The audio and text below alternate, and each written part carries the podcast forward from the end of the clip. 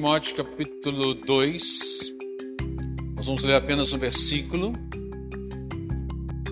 é, que é o versículo de número 5, que diz assim: Pois há um só Deus e um só mediador entre Deus e os homens, o homem Cristo Jesus. Senhor, ministra a tua palavra aos nossos corações. Gente possa compreender aquilo que o Senhor tem a nos revelar nessa noite e que a gente tenha, dê ao Espírito Santo total liberdade para nos moldar como o Senhor quer. Em nome de Jesus. Amém. Amém. Podem sentar, queridos. Pois há um só Deus e um só mediador entre Deus e a humanidade, o homem Cristo Jesus. Hoje o nosso tema é pensando a reforma protestante. É, esse é um, um versículo que nós lemos, que ele tem continuidade, ele traz muitas coisas antes e depois dele também, e grandes explicações trazem para nós é, esse texto, né? o que vem antes, o que vem depois. É interessante que algumas versões, é, eu não sei se é a sua, você olhando a sua versão aí, você nota que é, no final termina com uma vírgula ou com um ponto no seu? Vírgula? Vírgula? É. É, é, é, é, normal a gente encontrar vírgula, né? Pelo que eu notei, apenas a versão, a é, nova versão transformadora traz um ponto no final. Então, antes, quando eu, quando eu li esse texto, eu pensava já assim: é sinal que esse texto tem uma sequência, uma continuidade. Tendo ponto ou vírgula, vai ter continuidade. Isso é certo. Isso é certo. Né? Porque está dentro aqui, né, da 1 Timóteo, explica muitas coisas para nós. É assim que eu vejo também a vida cristã, sabe? É, é assim que eu vejo a reforma protestante. É, por que, que hoje eu resolvi falar sobre a reforma protestante? Eu vou falar um pouquinho mais, até para a gente poder compreender um pouco mais sobre a reforma protestante, porque hoje é a, a minha última ministração que eu vou estar dando aqui nesse mês de outubro. Né? E como se comemora né, é, a Reforma Protestante de outubro, né, eu resolvi falar hoje, né, porque é, se comemora no dia 31 de outubro né, a Reforma Protestante. Então, por isso, eu resolvi falar um pouquinho sobre isso. E, e que nós também precisamos, dentro disso, da Reforma Protestante, aquilo que a gente precisa viver. Lógico, tudo com base na palavra do Senhor. Né? Por isso que eu pedi você para ler e vou ler novamente esse versículo bíblico que diz: Pois Há um só Deus, um só mediador entre Deus e a humanidade, o homem Cristo Jesus. Trazendo a nossa memória apenas para recuperar algo a respeito da reforma protestante, algo que surgiu, é um, um resumo, não sei se um pouco breve ou não, porque a história é muito longa, mas se não me falha a memória, esse ano se completa 504 anos da reforma protestante, quando ela aconteceu. E ela foi muito importante para a igreja evangélica, isso eu poderia dizer, para a igreja protestante, né?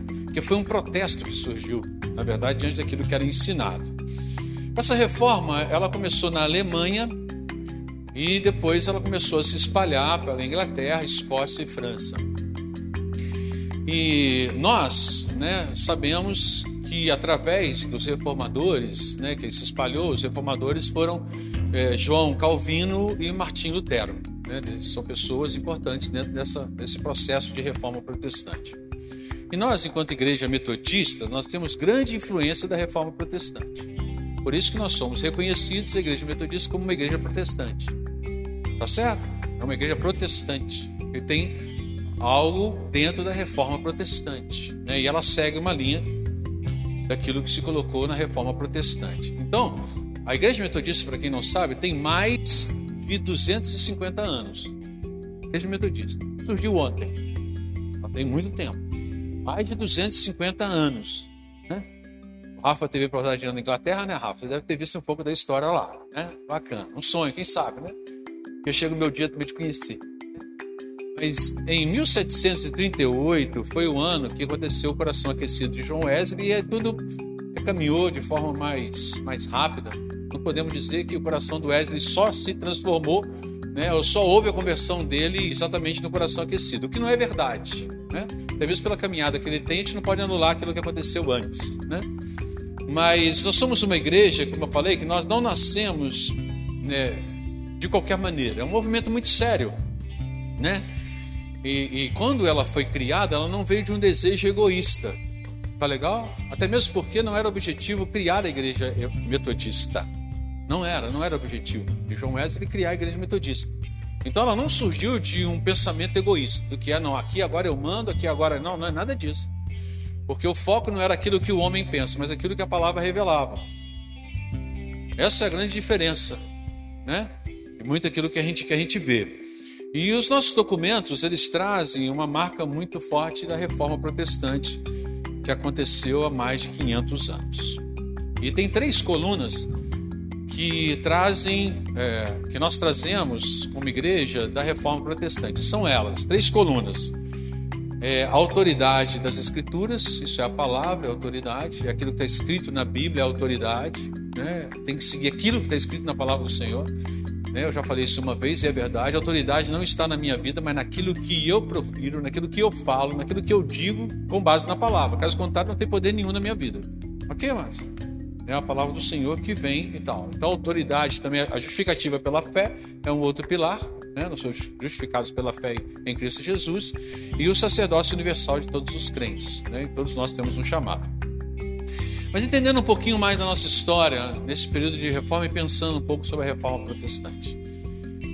Em 1517, é, o comando do mundo cristão era de domínio da Igreja Católica Apostólica Romana. Tá legal? Tá? Era de domínio dessa igreja. A Europa era cristã segundo as orientações da Igreja Católica Apostólica Romana. Então, aquilo que eles ditavam como eles caminhavam. E eles é, mandavam em tudo. Mandavam em tudo.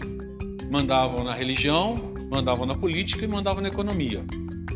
E quem não concordava com essa igreja ia parar na fogueira. Ok? Essa era a forma de caminhar. Isso é fato, a história nos conta sobre isso. E,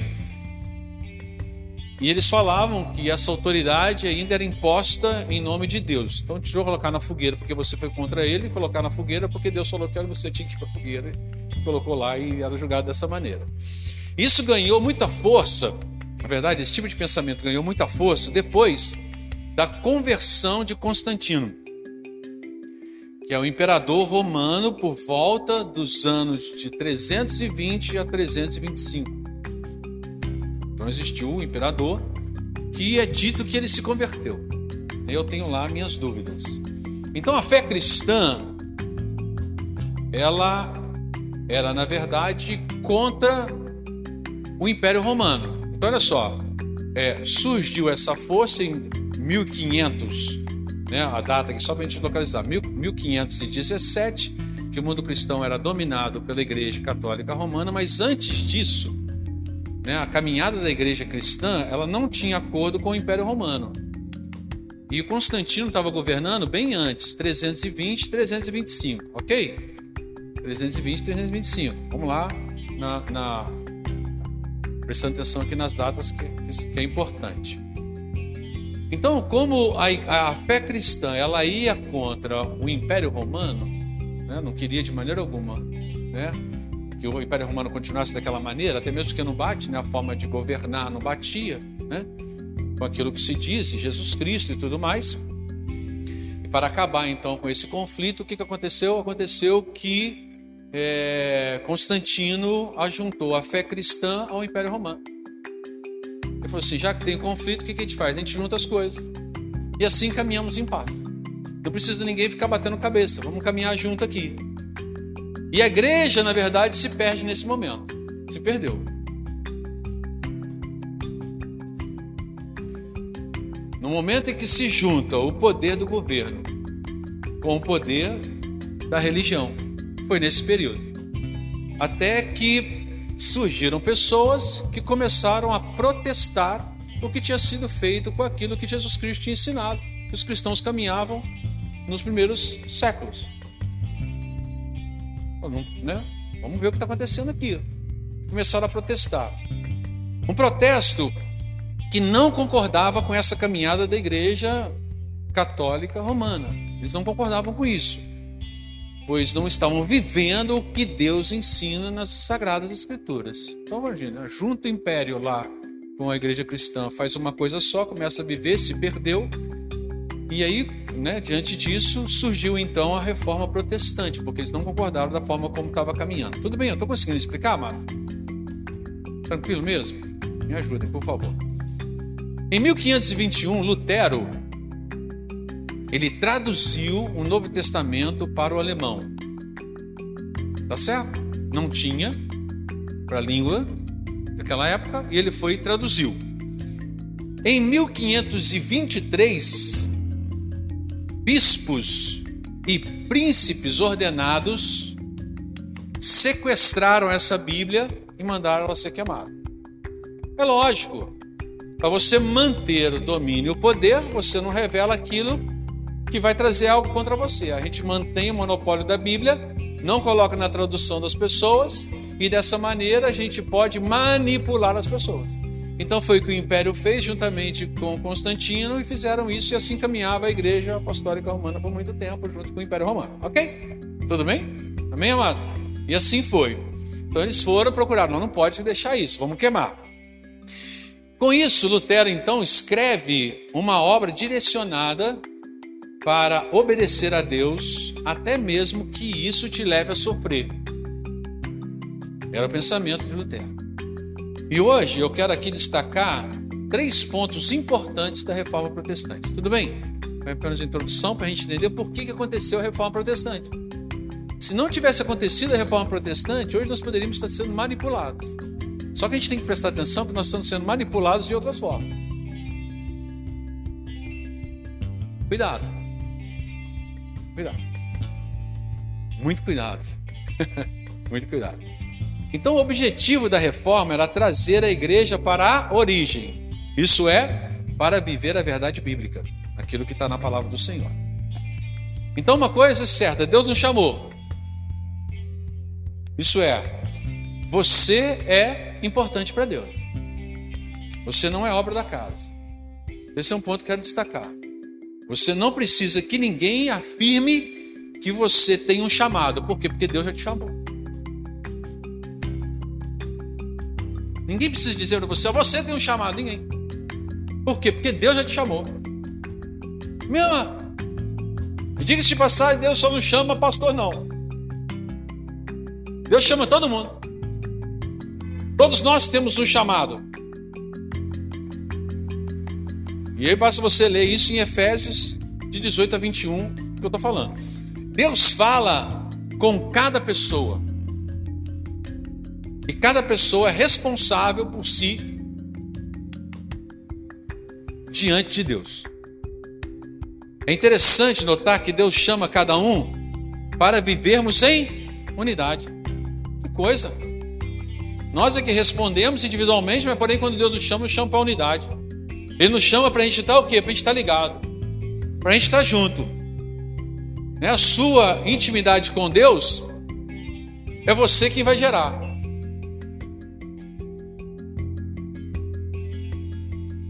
Deus te chama, a sua intimidade com Deus é você que vai gerar, e isso pode trazer para nós uma reflexão a respeito de unidade o quanto que eu vivo em unidade ou não.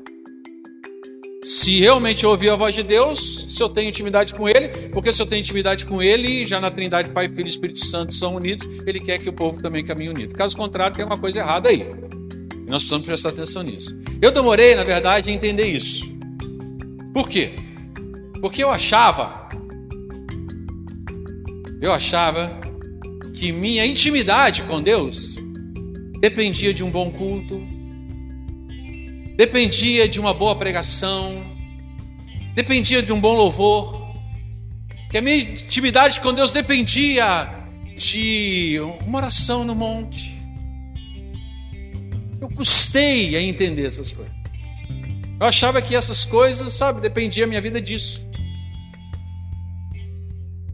Eu passei por tudo isso e é maravilhoso. Eu passo muitas vezes né, por tudo isso. Cultos bons, louvores maravilhosos, oração no monte, isso tudo é maravilhoso. Mas não é isso que depende da minha intimidade com Deus. Não é. Porque Ele me chamou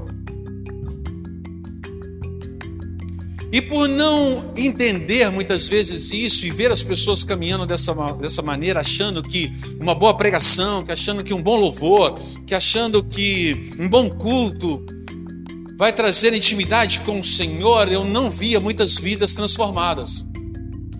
Fato, não via muitas vidas sendo transformadas. Eram experiências pontuais e não constante crescimento. Era apenas um momento de aquecimento, mas depois esfriamento de novo. Aquecimento e esfriamento de novo. Eu ficava me questionando por que isso. Será que é assim que tem que caminhar mesmo? Será que é assim que eu tenho que seguir a Deus? Será que é assim mesmo que Deus? Quando eu entendi que Ele me chama, não, não é não. Hein? Se Ele me chama, é para eu ouvi-lo. Ele porque Ele fala comigo. Aonde? Em todo lugar em qualquer momento.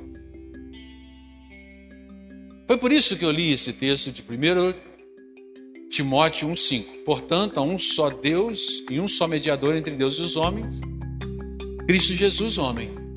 Só existe um mediador entre Deus e os homens. Quem é? Quem é? Na época da reforma protestante, até mesmo nos nossos dias, são colocados outros mediadores, é ou não é? É ou não é amado? Para você ser abençoado, você precisa de quê? Uma oração forte de alguém, olha. Ama. Vamos lá naquela pessoa lá, ó, aquela lá tem. A gente vai, ó. Olha. Sim ou não? Ok, amados? Presta atenção. Naquela época, eram os poderosos da religião, os poderosos que falavam que se você podia ou não ter o céu, naquela época da reforma protestante, se podiam ou não ter intimidade com Deus, eram os poderosos da época que falavam a respeito disso, se podia ou não. E para controlar isso, eles mantinham sob o poder da Bíblia. Eles tinham a Bíblia que ninguém tinha acesso.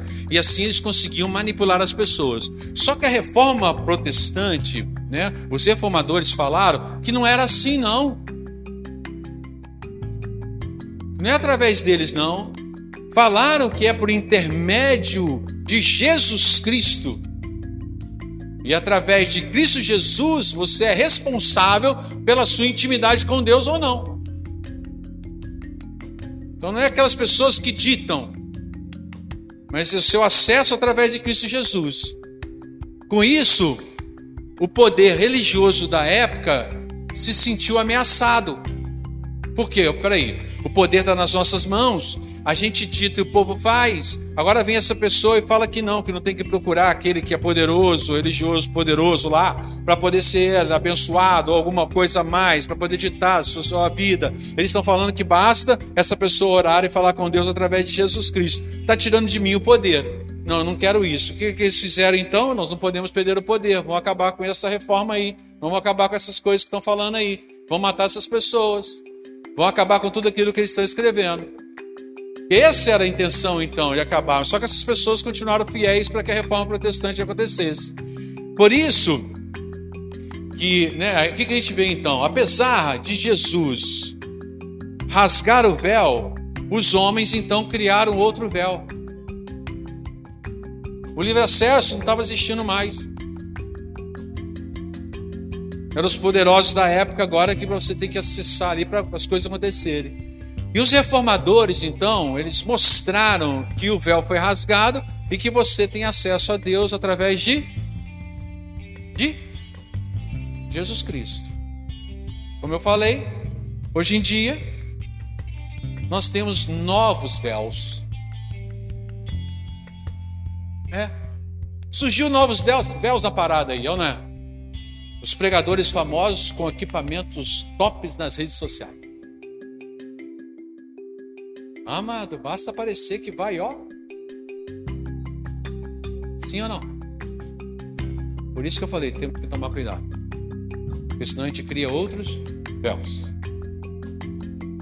Por que, que naquela época as pessoas não tinham intimidade com Deus? Ou por que? Então vamos pensar no nosso dia, né? Por que, que as pessoas não têm intimidade com Deus, amados? Vou ser bem objetivo. Por que, que as pessoas não têm intimidade com Deus? Sabe por quê? Porque não querem.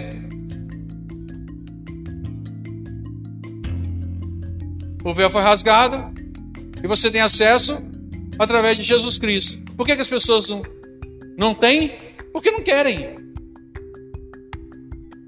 E é por isso que muitas vidas não são transformadas, porque não buscam transformação da sua vida pelo poder do Espírito Santo atuando na sua própria vida.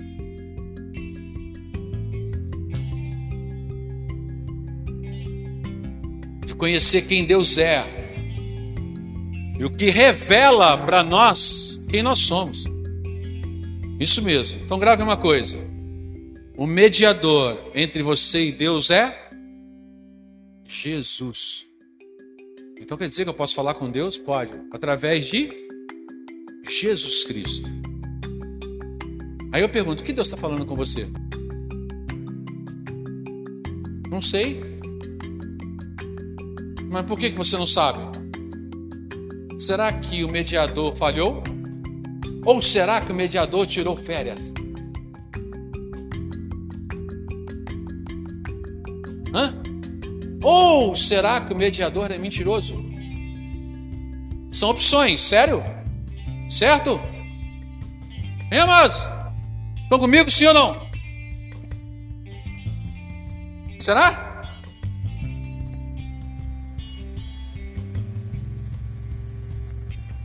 Por que, que muitas vezes nós não sabemos o que Deus fala conosco? É porque não se busca intimidade com aquele que é o mediador. Aí a gente não sabe mesmo não, a gente fica perdido. Amados, por que, que eu gosto de igreja que voltou a ser presencial? Glória a Deus. Por que, que eu gosto de pequenos grupos, células? Porque eu vejo, na verdade, nesse, nesse mover nosso, né, de estarmos juntos, eu vejo pessoas tendo intimidade com Deus, pessoas sendo tocadas pelo poder do Espírito Santo, né, um ambiente de, de, de, igreja, a gente vê, né, tá próximo, na, na, casa, então a gente vê muito isso no ambiente familiar, né? Muito. Pastor, é, o senhor falou que igreja, ambiente familiar, mas aqui a gente não vê muito ambiente familiar. Eu digo, tem sim. Tem, pastor, ambiente familiar aqui na igreja? Tem. Nós é que muitas vezes fugimos. Como assim? Vamos lá, vamos pensar na nossa família. Amém, amado? Amém ou não amém? Pensa comigo. Vamos pensar, você tem família? Quem tem família aqui? Todos nós temos. Pastor, todos nós temos família. Você perguntou, quem tem família? Temos aqui. Na sua família tem aquele mal-humorado? Tem, amado? Tem, tem. Tem aquele mal-humorado. Tem aquele que a língua não cabe na boca? Tem. Tem. Tem pessoas amorosas? Tem. Ah, tem também. Tem. Tem pessoas que são atenciosas? Tem pessoas que são cheias de mimimi? É. Família. O interessante é que dentro da igreja a gente quer coisa diferente. É ou não é verdade? Então quando a gente encontra essas coisas aqui dentro da igreja, vai que absurdo. Mas ele é crente. É. Ele só precisa se converter. Mas... E a gente não quer viver com isso. Vocês já pararam para pensar por que, que a gente às vezes se depara com situações assim? De que de repente Deus está querendo tratar não a vida da pessoa, mas a nossa? Sim ou não? É, amados, é isso aí. Então, o segundo ponto é nós precisamos conhecer a Bíblia mais e mais, mais e mais, mais e mais. Por quê? Porque a autoridade das Escrituras Sagradas. Abrir, a Bíblia precisa ser lida, estudada e marcada. Marca, rabisca. Nossa, pastor, mas eu fico marcando, rabiscando. Isso, depois no outro ano você compra uma outra e faz a mesma coisa. E vai. Mas eu vou ficar com várias Bíblias, aí depois você doa para alguém. Mas ele vai ver minhas anotações, que ele veja. A gente precisa fazer isso. A Bíblia é importante. A Bíblia não é para ficar apenas no conhecimento de, de pastores, de professores de escola dominical, de líderes de, de células. Não, não, não. É para conhecimento de todos nós. Amados, vocês já pararam para pensar a quantidade de Bíblia que a gente tem hoje?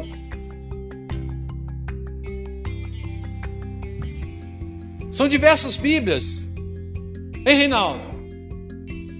A gente tem a revista atualizada, a revista corrigida, nova tradução na linguagem de hoje, nova versão internacional, nova versão transformadora, nova versão atualizada. A gente tem a Bíblia para crianças, a gente tem a Bíblia até em cartoon.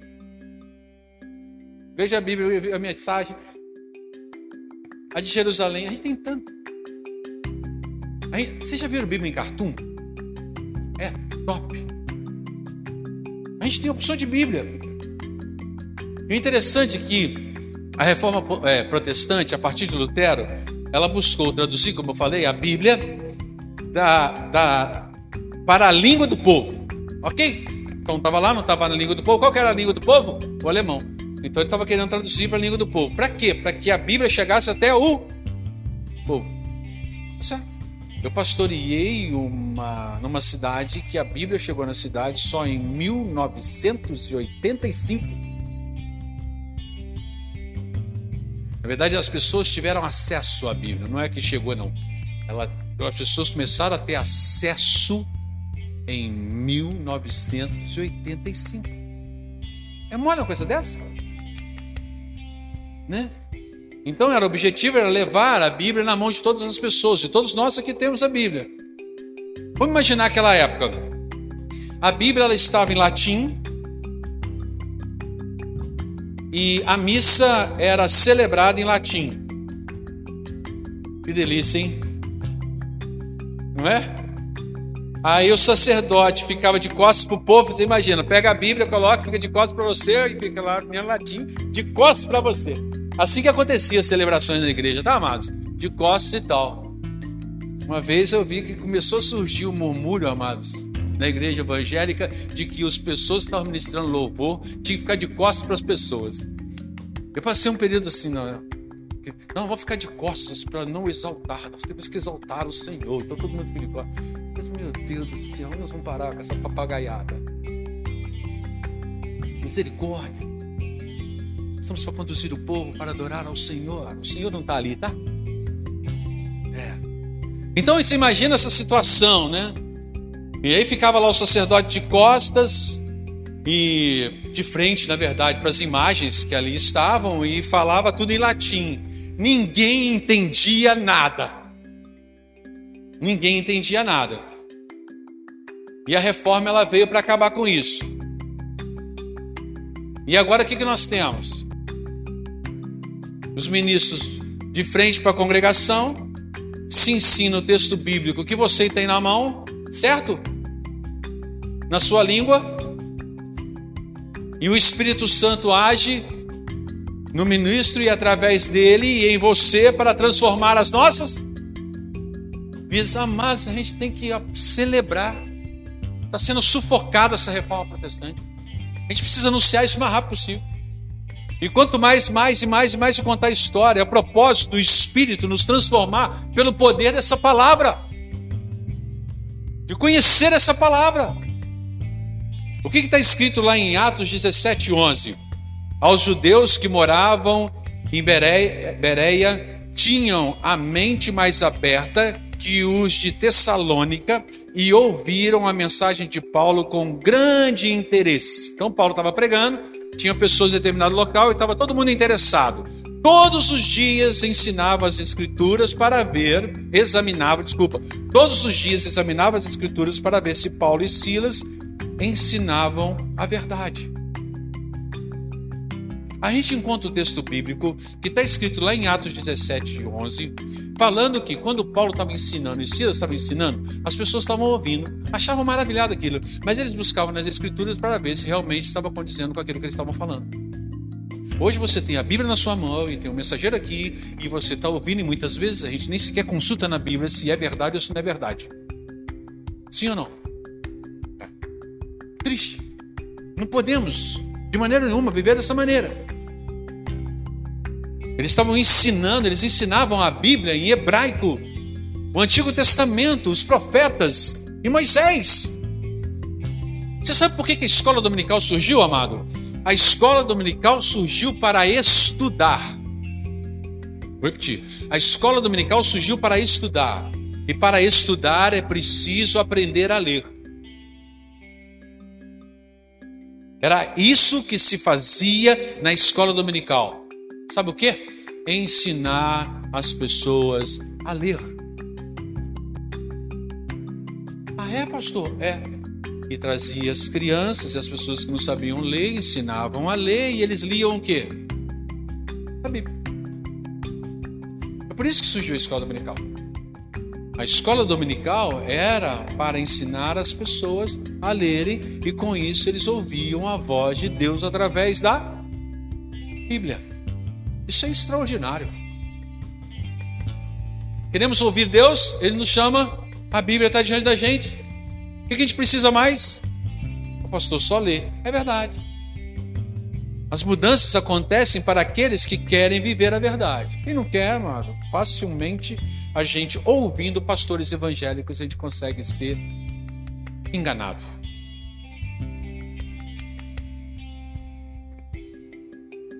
Que isso, pastor? Por isso que é importante a gente estar tá conhecendo a palavra, certo? Eu amo ser protestante, porque ser protestante no meio de protestantes me levam a conhecimento e crescimento e nós crescemos juntos. Porque nós vamos ver, vamos ver, é isso, é isso. Então é aquilo, é aquilo. Então é isso, isso, isso, pronto, pronto, prender, pronto, vamos Aqui não é uma pessoa que dita o caminho. E vocês estão olhando para um pastor pensando dessa maneira. Então agora vai ser a maior zumba nesse lugar. Não, amado, presta atenção. Nós estamos aqui para seguir aquilo que o Senhor quer nas nossas vidas. É isso mesmo. Nós estamos aqui para seguir o Espírito Santo agindo nas nossas vidas. Amém? Bom, a gente gosta de pessoas que ditam, né? Faz isso, faz aquilo, faz aquilo, mas eu não tenho chamado para isso. Tenho chamado para ser pastor. Pastor cuida das ovelhas, mostra o caminho, né? Conhece a voz, o pastor, essas coisas. Tá certo?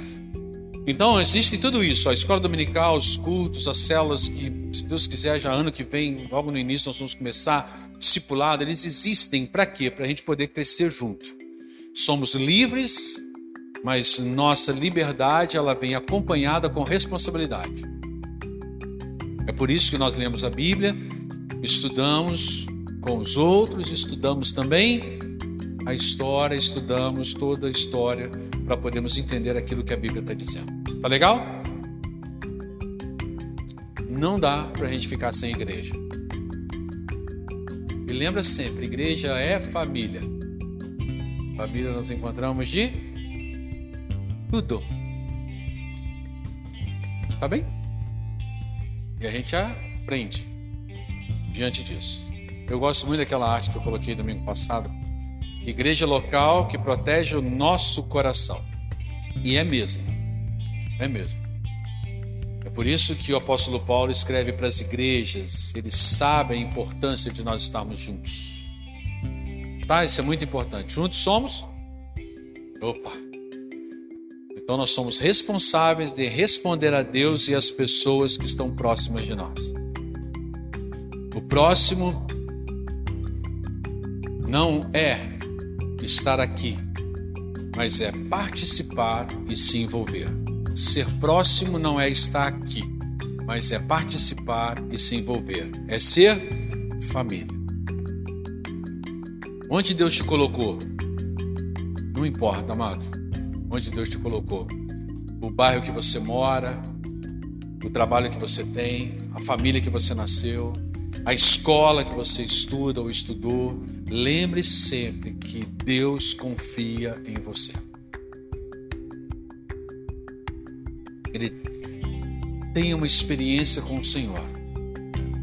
Salvação é aceitar Jesus Cristo como seu Salvador pessoal. Por quê? Para impactar vidas e para você ser protestante. Não podemos mais sair engolindo tudo. Por isso é importante conhecermos a Bíblia. Estamos chegando no final. Nós já estamos no Evangelho de João. João. Quantas oportunidades o Senhor está dando para a gente. Glória a Deus por isso. Glória a Deus. Espero chegar aqui no domingo e falar assim: quem leu a Bíblia toda? Tem muita gente. Ô pastor. É. Nem sempre que eu gostaria o que acontece, mas é o que eu gostaria. Não é verdade? É isso. Então nós precisamos, como igreja, ler e estudar a palavra do Senhor. E sermos protestantes. Reforma protestante. O inimigo é astuto. Desde muito tempo, ele viu que a fé cristã estava aumentando. O Império Romano estava sendo sufocado. Vai brigar? Que, que é isso? Junta as duas coisas. Que negócio dá certo? Deu certo por muitos anos. Muitos anos. Até que alguém resolveu. Peraí, ué. Não é isso que está dizendo aqui. A Bíblia está falando outra coisa. Vamos estudar a Bíblia. Não sou o dono da verdade. É a Bíblia que contém a verdade. Só saberei a verdade se conhecer a Bíblia. Isso é para todos nós. E nós aprendemos juntos. Amém? Glória a Deus. Lembra, todos têm chamado. Só depende de você querer aceitar ou não esse chamado. Deus te chamou, Célia. É. Deus te chamou. Viu, Alcir? Deus te chamou. Depende agora de você. Querer ouvir. A palavra está aí. Precisamos aprender e estudar. E precisamos protestar. Tudo com o Espírito Santo dominando, né? Amém, amado? Glória a Deus, vamos ficar em pé, vamos orar, por favor.